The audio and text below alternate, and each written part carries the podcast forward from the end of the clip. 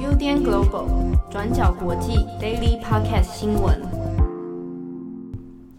欢迎收听 UDN Global 转角国际 Daily Podcast 新闻。我是编辑佳琪，我是编辑惠仪。今天是三月二十三号，星期二。我们两个很久没有一起录 Daily Podcast 了，已经有一个月了吗？有吗？差不多，好像哦，好像差不多。其实前阵子有一次我们两个一起录，但是因为那个时候我们是在实验一个新的器材，然后那次实验就是失败，失败，所以我们就把那个档案就是没有留下来，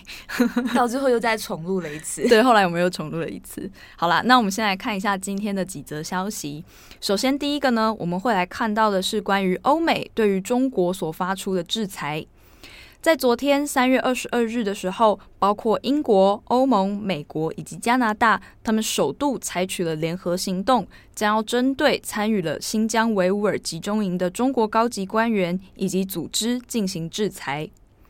根据报道，欧盟宣布制裁的中国四名官员，包括新疆党委副书记王军正、新疆政法委书记王明山。新疆公安局局长陈明国以及新疆前政法委书记朱海伦。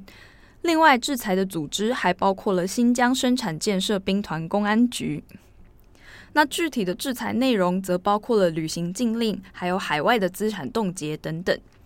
这不只是拜登上任以来第一次对于中国所进行的制裁行为，同时也是英国和欧盟将近三十年来第一次对于中国迫害人权所进行的真正的制裁处罚。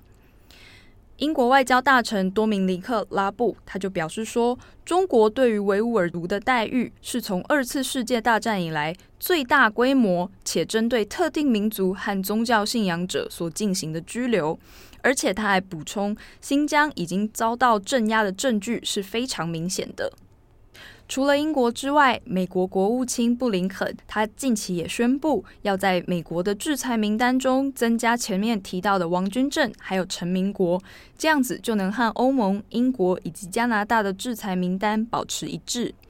布林肯也发出声明，表示说，在受到国际谴责的情况下，中国却依然继续在新疆犯下种族灭绝还有危害人类的罪行，所以我们将会继续和各地的盟友站在一起，呼吁中国立即结束犯罪行动。他这边用的词是 PRC's crime。那另外，他也提到说，我们将会为更多的受害者来争取正义。那使用这么强烈的措辞，其实也表现出了欧盟还有美国，他们对于中国在维吾尔族的迫害行动上有了非常一致而且强烈的反对意见。不过呢，对于这件事情，中国驻美国的大使张明，他则对于这些欧盟抵制的表达了强烈的不满。他在声明中警告欧盟说，中国将会祭出对策，不会坐视不管。而且呢，这个对策会包含任何试图散播关于新疆谣言的国家还有组织团体。中国也已经表示说，将会反过来一样制裁欧盟的十个官员，还有四个组织。其中的名单就包括了五名欧洲议会的议员。那中国会制裁的组织则包括欧盟理事会政治与安全委员会、欧盟议会人权分委会等等。而针对中国这次试图利用制裁来反制欧盟的行动，欧盟这边也有相对应的回应。根据《卫报》报道，一名欧洲的高级官员就表示，中国想要借由制裁异议者的行动来表达他们的不满，但是这有可能会杀死，他用的字是 kill，有可能会杀死中欧投资协定，因为他指出说，如果现在中国就已经认为。指出新疆拘留营的人都是在散播假新闻，那我们到底要怎么期待中国真的可能改善维吾尔族的人权呢？这名欧盟高级官员的意思，其实讲清楚一点，就是说原本已经讨论过。但是目前还没有到各国签署的这个中欧投资协定，很有可能会因为现在互相制裁的状况而受到波及。因为原本签署的意思是希望中国跟欧洲双方可以提供一个自由公平的竞争环境，并且中国可以答应开放中国市场，但作为交换的条件是中国必须要确保内部提供一定程度的规范，来避免中国内部自己发生强迫劳动等等的情况，就是在一个有交换条件的情况下可以展开自由贸易的协定。但是呢，现在看起来很有可能这个中欧投资协定会受到中国现在的反制，而且中国也不愿意承认新疆内部有大规模的居留营等等这样子的状况而受到影响。只不过呢，欧盟内部他们也不是所有的国家都同意这一次的制裁。根据卫报报道，例如呢，尤其是德国，他们就特别担心说，制裁可能会破坏现在欧洲与中国的稳定关系。另外，匈牙利的外交大臣他也跳出来批评欧盟说，因为他认为现在制裁中国根本没有办法有任何实际上的意义，而且匈牙利他们同时也很希望可以从中国采购疫苗。因此，他们也担忧这样子会对于匈牙利他们自己本国的疫苗政策产生严重的影响。好，那么第二则新闻，我们要跟大家更新一下，在美国西部的科罗拉多州发生了大规模的枪击事件。在昨天，也就是三月二十二日，美国时间的下午两点三十分左右，在科罗拉多州西北方的一个叫做原石市，也就是 Border 博尔德市。在这个地方里面的一间超市发生了一起大规模的枪击事件，目前已知至少十人死亡，其中的死亡名单还包括一名警察。那根据现有的媒体报道，警方呢一开始是接获有人报案，指出说在这间大型超市有人带着步枪，并且在停车场进行了开枪。那在停车场开枪完之后，这名枪手他又走进了超市，直接开火攻击。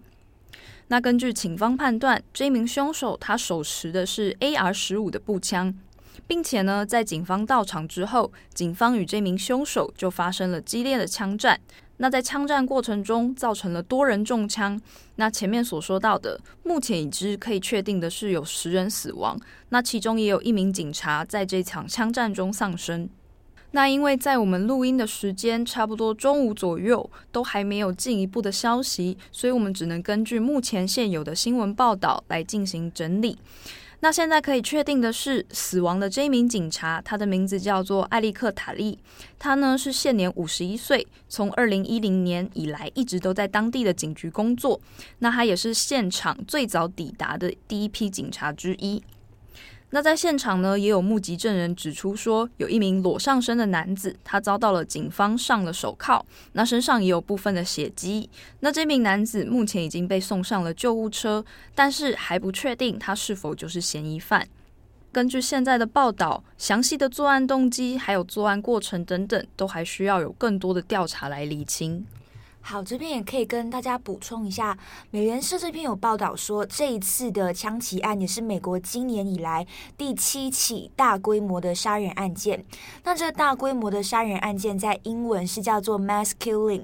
那它的定义是。至少有四位或以上的人死亡，但是当中不包括就是枪击手，那是这样子定义的。其实，在过去一年，因为疫情的关系，这样子的大规模的杀人案件其实是有下降的状况了。但只不过是因为这两周又在发生了相关的枪击案，所以美国境内也开始有了比较多的讨论。嗯，还有像是上礼拜我们也有报道的亚特兰大枪击事件。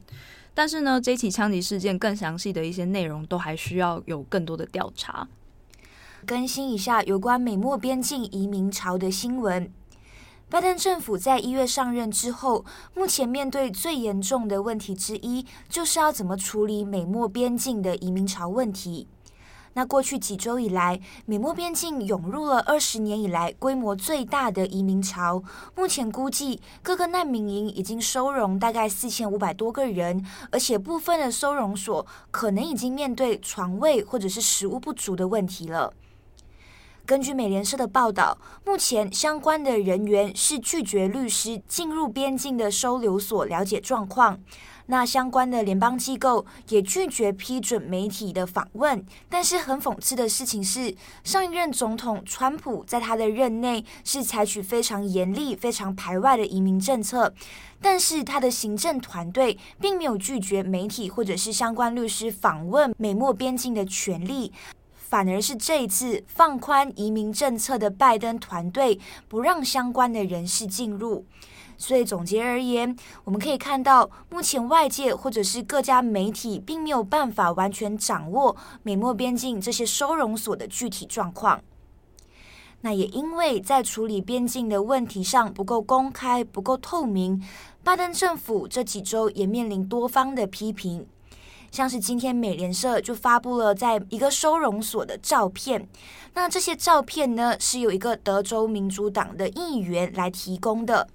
那这位提供照片的民主党议员就说，他会想要释出这些照片的原因，就是因为政府不让媒体进入收容所里面采访。那他希望让外界可以了解边境的状况，同时也希望可以让外界更加关注在边境工作人员的状况。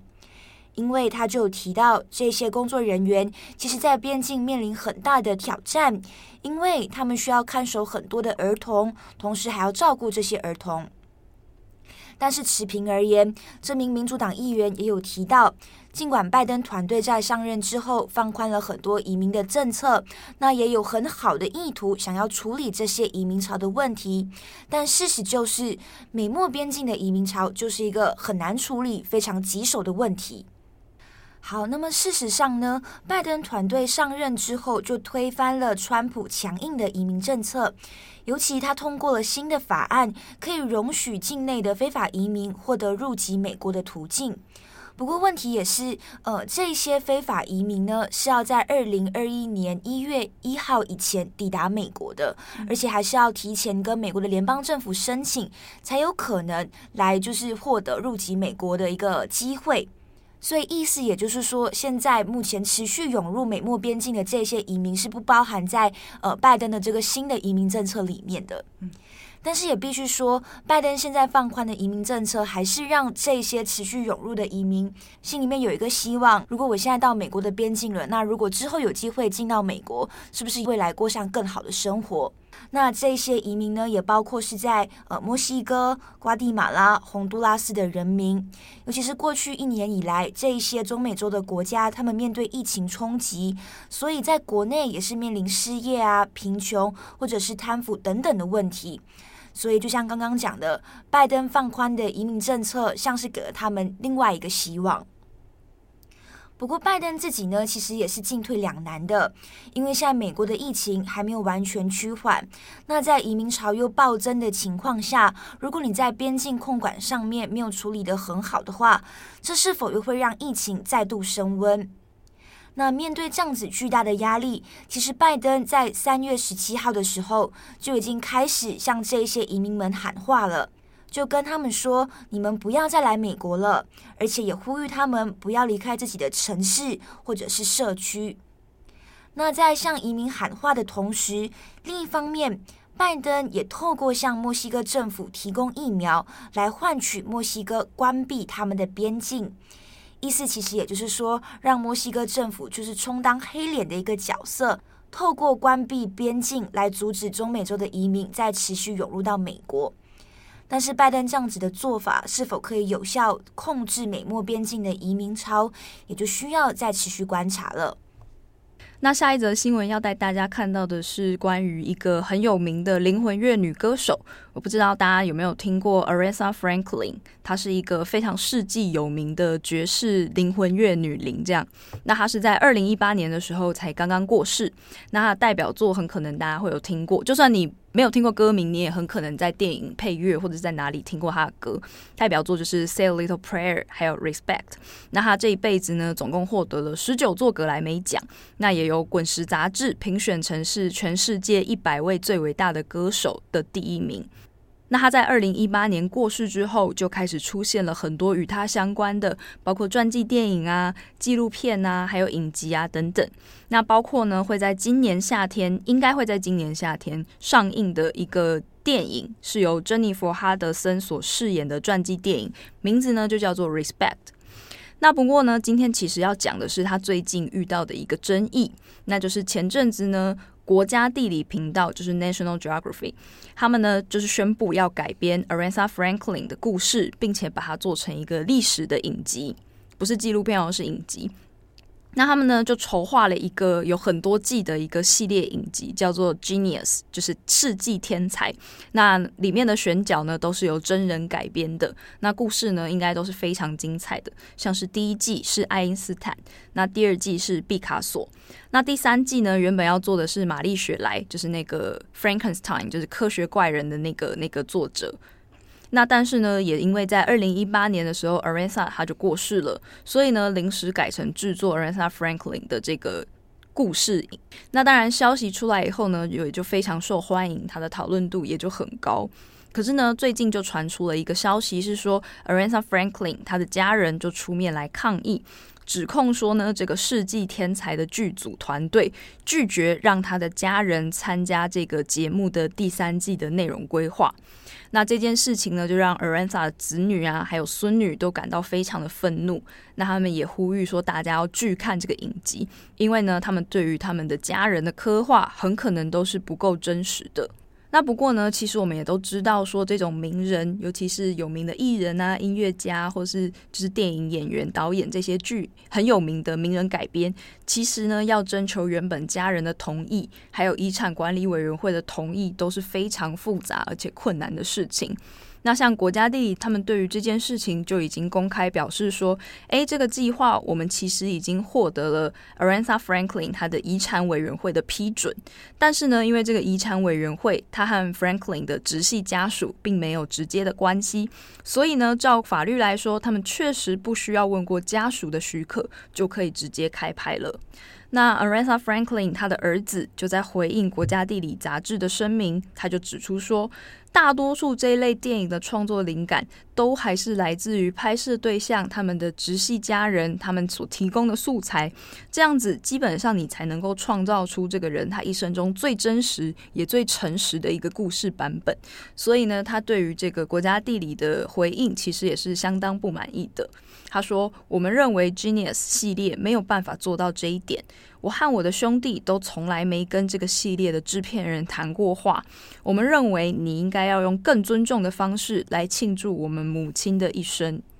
那我自己其实也蛮好奇，说大家会是怎么想的？就是关于这类型的名人传记电影啊，到底呢是应该要先征得家人的许可同意权？那但是无形中也会让他们对于这个内容有更多的影响，尤其是这种家族书写，很有可能都会扯到家人之间的利益纠葛啊，或是所以我也很好奇，说关于如果你要拍开拍这些东西，到底是要得到家人的许可同意，还是可以保留剧组更多的这个？诠释自由，就那个界限要怎么拉？对对，对，尤其它是影集，它不是纪录片。嗯，好，以上就是今天的几则跟大家分享的新闻。对，昨天有收到就是听友的私讯，就有问到说，我昨天跟七号在就是广播里面有提到，我看了一个 Netflix 的纪录片，是在讲就是政治正确的是什么样的一个纪录片？那这个纪录片其实它的中文名字叫做《流行大百科》，那英文叫做 Explain。那这个纪录片其实是由 Netflix 跟一个媒体叫做 Vox Media 就是合资，然后来拍的。那它其实它有很多呃，它好像有至少有两季了，然后每一季会有很多的呃集数去探讨不同的主题。像昨天我提到的政治正确就是其中一集在探讨的。那还有一些很有趣的题目，像是 K-pop 的流行，对，然后另外还有就是呃。一夫一妻制，这到底怎么来的？嗯，就他会探讨很多这种，或者像是呃，女性为什么拿到的薪水相对而言会比男生少一点？这样，嗯，就是用比较科学的方式去解释这些事情。对对对，科学然后比较有趣的方式，所以大家如果有兴趣的话，就可以去看一下。我个人是觉得说蛮好看的，就是。而且也没有很长，大概一集大概十九二十分钟差不多。那政治正确那一集是哪一季的？你还记得吗？第一季，第一季里面就有。嗯，好，那如果大家有兴趣，就可以去找来看，因为我们昨天收到蛮多私讯，都在问 这到底是哪一个纪录片。对对对，好，那以上就是今天的 Daily Podcast，我是编辑佳琪，我是编辑慧仪，我们下次见，拜拜，拜拜。感谢大家的收听。想知道更多深度国际新闻，请上网搜寻 Buildan Global 转角国际。